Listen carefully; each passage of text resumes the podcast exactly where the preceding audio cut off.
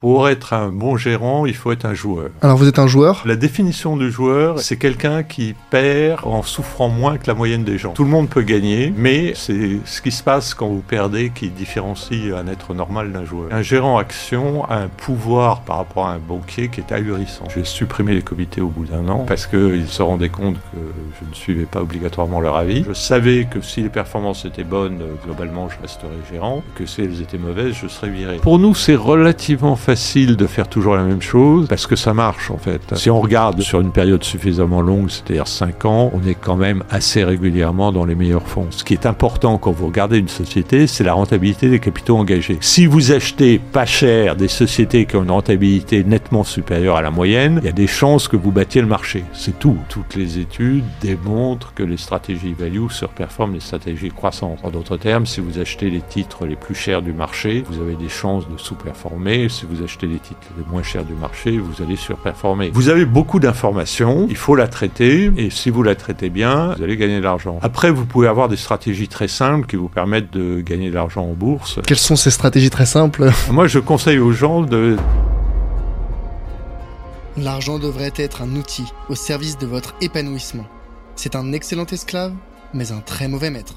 Je suis Charles Elias Farah, conseiller en investissement financier et fondateur du Grand Bain le média de celles et ceux qui veulent prendre une longueur d'avance dans la gestion de leur argent et le développement de leur patrimoine. Au programme, chaque semaine, on décrypte l'univers des finances personnelles, de l'investissement et de l'entrepreneuriat aux côtés des meilleurs experts. On parle des sujets qui fâchent, sans tabou ni langue de bois, pour vous transmettre les meilleurs enseignements. Dans chaque épisode, je vous emmène avec moi découvrir les principes, méthodes et outils qui vous permettront d'atteindre la liberté financière.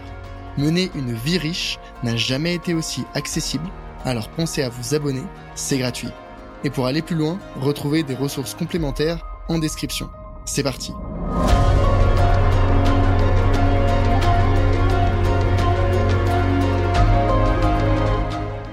Avant de commencer la discussion, je voulais remercier le partenaire de cet épisode, Tudigo.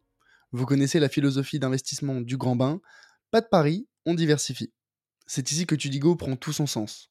Tudigo, c'est la plateforme qui permet d'investir à partir de 1000 euros dans les startups à impact les plus ambitieuses de leur secteur. En quelques clics, vous avez accès à des entreprises de tout type de secteur, dans la deep tech, la medtech, la mobilité, bref, il y en a pour tous les goûts. Que vous cherchiez à vous positionner sur des actifs risqués à haut rendement ou des actifs moins risqués comme des obligations, Tudigo a la solution. En plus, si vous voulez investir dans une entreprise mais que vous ne savez pas comment vous y prendre ou que vous avez besoin de conseils, vous pouvez échanger gratuitement avec un conseiller qui définira la stratégie d'investissement la plus adaptée à votre profil et à vos objectifs. Encore merci à eux de sponsoriser cet épisode et je vous souhaite une très bonne écoute. Avant de, rentrer un petit peu euh, dans euh, la stratégie et votre philosophie d'investissement qui est, euh, qui est particulière, qui est originale par rapport à la plupart des autres gérants de fonds, je voudrais vous poser une question. Pourquoi? Pourquoi est-ce que vous avez euh, décidé de partir dans cette voie? Euh, Pourquoi euh, devenir gérant de fonds? Pourquoi l'analyse d'entreprise? Alors, en fait, je suis devenu gérant de fonds parce que je ne pouvais rien faire d'autre. donc, j'étais banquier d'affaires et je devais avoir à peu près 40 ans. et je me suis rendu compte que j'amènerais jamais de mandat et que j'étais un bon analyste, mais qu'à 40 ans, si vous n'avez pas de mandat, vous êtes trompé de voie. Mhm. Euh, j'ai eu la chance de rencontrer euh, une chasseur de tête euh, qui m'avait dit Tiens, qu'est-ce que vous savez faire, etc. Et je lui avais dit Bon, globalement, j'analyse bien les sociétés. Et elle m'avait dit vous Et j'avais une bonne expérience de la bourse au début de ma carrière elle m'a dit pourquoi vous ne recommenceriez pas à aller dans ce secteur? Je lui avais dit personne ne voudra de moi, ça fait 20 euh, ans que je n'ai pas touché à ça. Euh, néanmoins, bon, c'est une idée qui m'était euh, venue en tête, disons. Et Ciparex, à un moment, a recruté le gérant du fonds Indépendance Expansion. Mhm. Euh, j'ai postulé et comme j'avais fait aussi du capital développement et que Ciparex est une société de capital développement et qu'il pensait que tous les gens qui faisaient du capital développement étaient intelligents, j'ai été recruté. Alors, tout ce que vous venez de dire, euh, je l'avais déjà entendu dans d'autres interviews. Euh, vous, l'avez, vous en avez déjà parlé. je sais que vous êtes de l'école choisir entre changer d'avis et radoter, vous préférez, euh, vous préférez la seconde option, vous l'avez déjà dit. Mais justement, ce que je voudrais comprendre chez vous, c'est remonter un petit peu plus loin. C'est comprendre qu'est-ce que euh, les auditeurs et les particuliers, et, on va dire le grand public, doit savoir de William Higon pour comprendre qui il est aujourd'hui. Les origines de William Higon. Alors, en fait, euh, pour être un bon gérant, il faut être un joueur. Donc euh, ça fait peur à mes investisseurs, mais euh, fondamentalement, vous, travaillez les dossiers, vous devez connaître très bien... En fait, il faut faire le homework, c'est-à-dire analyser les comptes. Quand il y a des publications semestrielles ou trimestrielles, vérifier que vos prévisions ne sont pas systématiquement fausses. donc ça, c'est la base. Euh, et une fois que vous avez fait ça, euh, vous jouez ou vous jouez pas, c'est-à-dire vous achetez des titres ou vous les vendez d'ailleurs, euh, et vous et il faut que ça monte si vous achetez ou, et vous espérez que ça baisse si ça mhm. et que ça monte pas trop quand vous vendez. et c'est ça la satisfaction. La satisfaction, c'est vous analysez bien, vous regardez à peu près ce que pensent les autres et vous dites tiens là il faut acheter et de, de temps en temps ça marche. Alors vous êtes un joueur? Oui, certainement. Mais un joueur, euh, la définition du joueur est euh, c'est quelqu'un qui perd euh, sans souffrir, en souffrant moins que la moyenne des gens. Mhm. Tout le monde peut gagner, mais c'est ce qui se passe quand vous perdez qui différencie un être normal d'un joueur. Ce qu'on dit souvent en investissement, c'est qu'il faut, certes, on peut prendre des risques, mais le seul risque qu'on ne doit jamais perdre, c'est le risque de ne plus pouvoir jouer après.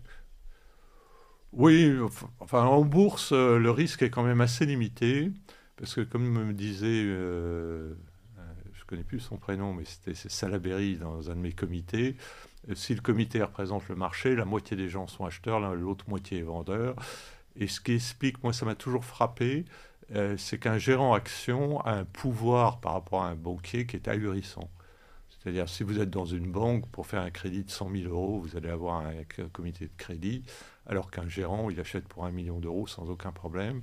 Euh, ce qui prouve que effectivement, la base, c'est que les marchés sont rationnels et vous ne pouvez pas faire des erreurs énormes. Enfin, vous pouvez, mais euh, statistiquement, euh, vous êtes un peu limité. Oui, mais après, le, regard que va porter la banque sur votre, sur votre projet et le prêt qu'il pourrait vous faire, c'est tout, va dépendre. Je pense que si vous, vous alliez à la banque pour demander 100 000 euros, bon, euh, vous n'auriez pas forcément de, soucis. Donc c'est toujours euh, qui est-ce qu'on a en face? J'ai plus de 70 ans et donc j'ai plus de crédit possible. Ah, ok. non, non, mais c'est amusant. Euh, j'ai découvert ça parce que j'ai acheté un chalet. et effectivement, l'âge est un critère vraiment important. Donc euh, même si on est, euh, si on a votre expérience, on a votre statut, on a votre position dans une entreprise reconnue, c'est pas euh, un passe droit pour les banques. Non, c'est pas un passe droit en fait. L'âge est un truc qui les bloque. Le fait de récupérer l'argent sur la succession, ça, ça leur fait peur. ok. C'est par rapport à maintenant avec votre recul, votre expérience. Qu'est-ce qui vous a, dans votre jeunesse peut-être, donc là on remonte un petit peu encore, euh, forgé et fait de vous euh, la personne que vous êtes aujourd'hui, ce côté peut-être un petit peu euh, joueur, aussi un petit peu cet esprit un peu entrepreneurial. qu'est-ce que, est-ce que vous aviez peut-être dans, votre jeunesse des, des éléments qui étaient annonciateurs de cet avenir? Oui, alors en fait, bon, quand j'ai commencé à gérer le fonds, assez rapidement, j'ai voulu racheter la société de gestion. Euh, donc fondamentalement, j'aime bien être chez moi dans ma société. Mhm. Euh, et donc j'ai tout fait euh, pour racheter la société. Ça m'a pris longtemps, disons 92, 2010, 2007, donc ça a mis 15 ans. bon, au début, j'étais un simple salarié, donc je n'avais pas vraiment l'idée, mais à partir de 2008, euh, pardon, à partir de 98, euh, j'ai décidé que ça serait mon projet et j'ai fini par le mener à, bien en 2007. Et pourquoi Qu'est-ce qui a changé Qu'est-ce qui a fait que vous avez sauté le pas? Oh, c'est beaucoup plus agréable d'être son propre patron. Euh, Mais c'était peut-être aussi beaucoup plus de, de, de risques, euh, de travail, de responsabilité. Ça vous, ça vous faisait pas peur?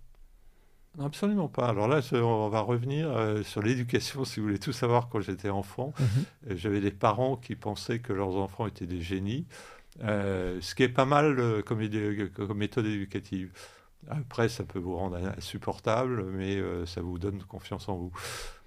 Et donc le fait que vous ayez confiance en vous, ça vous a dit, bon, euh, je serai mieux chez moi dans cette société, et donc euh, je, saute le pas. Oui, alors en fait, un peu la différence euh, par rapport à des, enfin, des gens normaux, disons, c'est que dès le début, je me suis dit, parce qu'au début, quand on gérait, enfin, dans, la façon dont le fonds était géré, c'était des comités, etc. Et en fait, j'ai supprimé les comités au bout d'un an. Enfin, les comités ont arrêté de fonctionner au bout d'un an. Euh, parce qu'ils se rendaient compte que je ne suivais pas obligatoirement leur avis. Euh, quel, quel, était l'objectif des, des, comités initialement? Euh, Alors, il y avait des experts de secteur. Et c'était du genre, on mouillait aussi les actionnaires des fonds. mais j'étais assez sceptique sur l'intérêt de tout ça parce que euh, je savais que si les performances étaient bonnes, euh, globalement, je resterais gérant, et que si elles étaient mauvaises, je serais viré. Euh, donc, d'ailleurs, pour moi, c'est évident. C'est soit vous êtes bon, soit vous êtes mauvais. Si vous êtes mauvais, au bout d'un certain temps, parce que je ne peux même pas dire assez rapidement, vous finirez par ne plus avoir de fonds à gérer. Comment vous définissez bon et mauvais gérant? Il n'y a pas énormément de différence. Il hein. faut, euh, faut, être clair. Euh, on se trompe souvent dans ce métier. Euh, disons, un bon gérant va, va avoir un taux de réussite, disons, de 55%, le mauvais de 45%. Donc, bon, il y a un écart, mais c'est pas énorme. De ce que j'en retenais, c'était l'important n'est pas d'être, n'est pas la fréquence à laquelle on a raison, mais c'est lorsqu'on a raison, on gagne beaucoup, et lorsqu'on a tort, on perd peu. Oui, alors là, c'est un peu la caractéristique de ma gestion. Euh, bon, globalement, je suis très concentré, donc très risqué, il faut, l'admettre. Euh, à part que, je veux quand même rassurer les actionnaires du fonds, euh, j'ai une volatilité qui est normale. c'est quoi normal? Égale ou légèrement supérieure, ou, enfin, elle peut même actuellement être inférieure au marché. Et euh, euh, pour être clair, je ne crois pas à la volatilité, notamment euh, quand on compare les fonds. fondamentalement, la volatilité, ça mesure assez précisément la quantité de cash dans un portefeuille. Donc à partir du moment où vous avez un portefeuille qui est toujours investi à 100%, vous aurez du mal à être moins volatile que le marché, alors que dès que vous avez 5 à 10% de cash, vous n'avez aucun problème. donc ça, c'est le problème de la vol.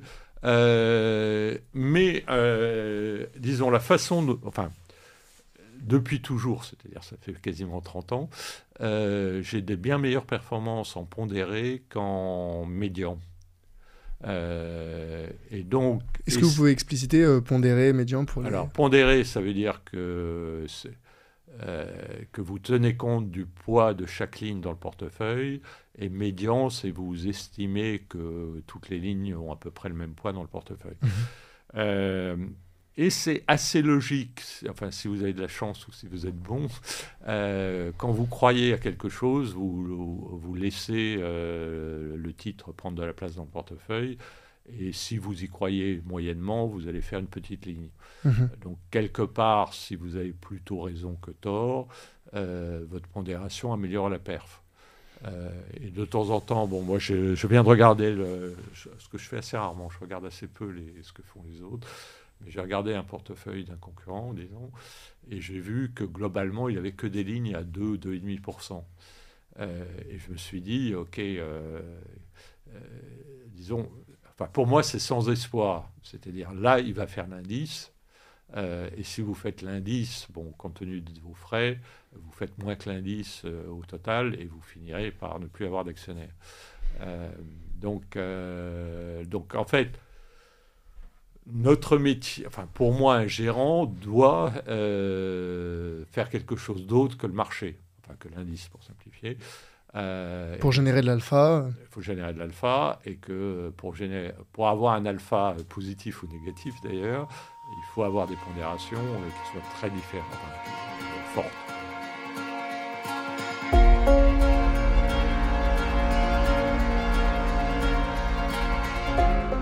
Hello, c'est Charlie.